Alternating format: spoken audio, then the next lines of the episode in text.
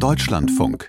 Sport am Morgen. Der FC Bayern München und RB Leipzig hatten ihre ersten K.O.-Spiele in der Champions League verloren. Als letzter deutscher Club hat am Abend Borussia Dortmund sein Achtelfinal-Hinspiel bestritten. Das Ergebnis ein 1 zu 1 gegen die PSV Eindhoven. Maximilian Rieger aus unserer Sportredaktion. Wie ist denn dieses Ergebnis einzuordnen? Das Ergebnis ist noch das Beste am Spiel aus Dortmunder Sicht. Äh, der BVB ist zwar in der ersten Halbzeit in Führung gegangen durch einen abgefälschten Schuss von Daniel Mahlen, hat aber da schon einige Fehler in der Abwehr drin gehabt, hatte da Glück, dass äh, PSV Eindhoven das nicht ausgenutzt hat. Aber noch schlechter war dann die zweite Halbzeit. Da haben es die Dortmunder kaum geschafft, sich überhaupt mal strukturiert aus der eigenen Hälfte rauszukombinieren. Das sieht man auch an der Passquote. 75 Prozent am Ende. Um das einzuordnen, in der aktuellen Bundesliga-Saison würde so eine Quote für den vorletzten Tabellenplatz reichen und Top-Teams haben eine Quote von bis zu 90 Prozent. Also da sieht man, was für Probleme der BVB gestern Abend hatte und nicht nur gestern, das zieht sich auch schon durch die ganze Saison. Und äh, so kassiert dann eben der BVB in der zweiten Halbzeit dann den Ausgleich. Allerdings da dann auch mit ein bisschen Pech, denn äh, es war ein wirklich sehr umstrittener Elfmeter, den Luc de Jong dann zum 1 zu 1 verwandelt hat. Mhm. Warum war diese Elfmeterentscheidung so umstritten?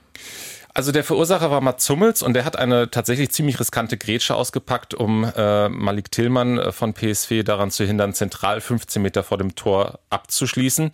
Allerdings trifft Hummels bei der Grätsche erst ganz klar den Ball, verändert auch die Richtung und trifft erst dann Tillmann mit erst seinem ausgestreckten Bein und dann eben auch mit seinem angewinkelten Bein.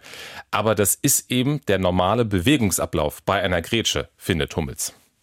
Also, tut mir leid, 0% Elfmeter. Der Tillmann hat sich totgelacht auf dem Platz, der Bakayoko hat sich totgelacht, die haben mich alle angegrinst minutenlang. Ich verstehe die Schiedsrichter aktuell nicht. Ja, das sagte Hummels nach dem Spiel bei Amazon Prime. Ähm, sein Trainer Edin Terzic äh, sieht das Problem aber natürlich auch schon ein bisschen vorher.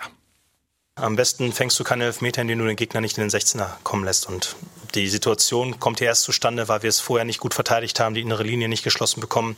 Der Gegner es dann ausnutzt und dann in den 16er kommt. Und dann gibt es diesen Zweikampf, wo Mats den Ball spielt und, und der Schiedsrichter sich aber sicher ist, dass es nicht reicht und, und ähm, dann zum Elfmeter entscheidet. Ja, und so geht es eben mit einem 1 zu 1 ins Rückspiel. Das ist trotzdem noch eine relativ gute Ausgangslage. Im zweiten Spiel gewinnt Inter Mailand 1 zu 0 gegen Atletico Madrid. Und das war ein Spiel, was im Zeichen des Todes von Andreas Brehme stand. Der Weltmeister-Torschütze von 1990 ist ja gestern überraschend gestorben.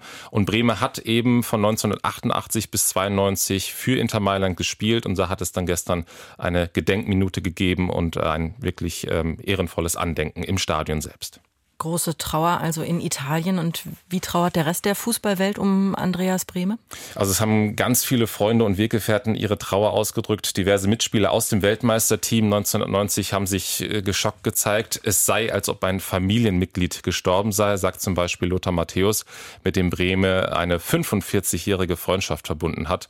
Und praktisch alle erinnern daran, was für ein großartiger Fußballer Brehme gewesen ist. Gerade seine Technik, seine Beidfüßigkeit beeindruckt seinen ehemaligen Mitspieler Stefan Kunz noch heute. Ich habe noch nie einen Fußballer gesehen, der wirklich rechts und links gleich stark war. Das war ihm ganz egal, ob er einen Freistoß oder einen Elfmeter mit rechts oder mit links schießen konnte. Das war für mich unvorstellbar schon mal grundsätzlich. Und dann natürlich diese Mischung zwischen Professionalität, aber auch einer gewissen Lockerheit auf dem Platz. Das hat einfach dann auch angesteckt und war dann auch, muss ich sagen, für mich schon Vorbild und habe ich mir auch vieles mit übernommen. Und das ist eben auch der zweite Punkt, der jetzt immer wieder rausgehoben wird, dass Bremer einfach ein sehr lebensfroher, humorvoller Mensch gewesen ist. Nicht nur DFB-Präsident Bernd Neuendorf erinnert sich zum Beispiel daran, dass Bremer immer zur Stelle war, wenn es darum ging, anderen zu helfen. Und nicht nur in Deutschland und Italien wird getraut, auch Sergio Goycochea, der argentinische Torwart, gegen den Bremer 1990 den entscheidenden Elfmeter verwandelt hat, sagt, dieses wundervolle Universum des Fußballs, dieser schöne Sport, hat einen seiner größten Protagonisten verloren. Also da sieht man von Gegenspielern bis zu Freunden, welchen Eindruck ein Andreas Brehme da hinterlassen hat und auch bei den ganzen Vereinen, wo er natürlich gespielt hat und darüber hinaus. Maximilian Rieger aus der Deutschlandfunk Sportredaktion, besten Dank.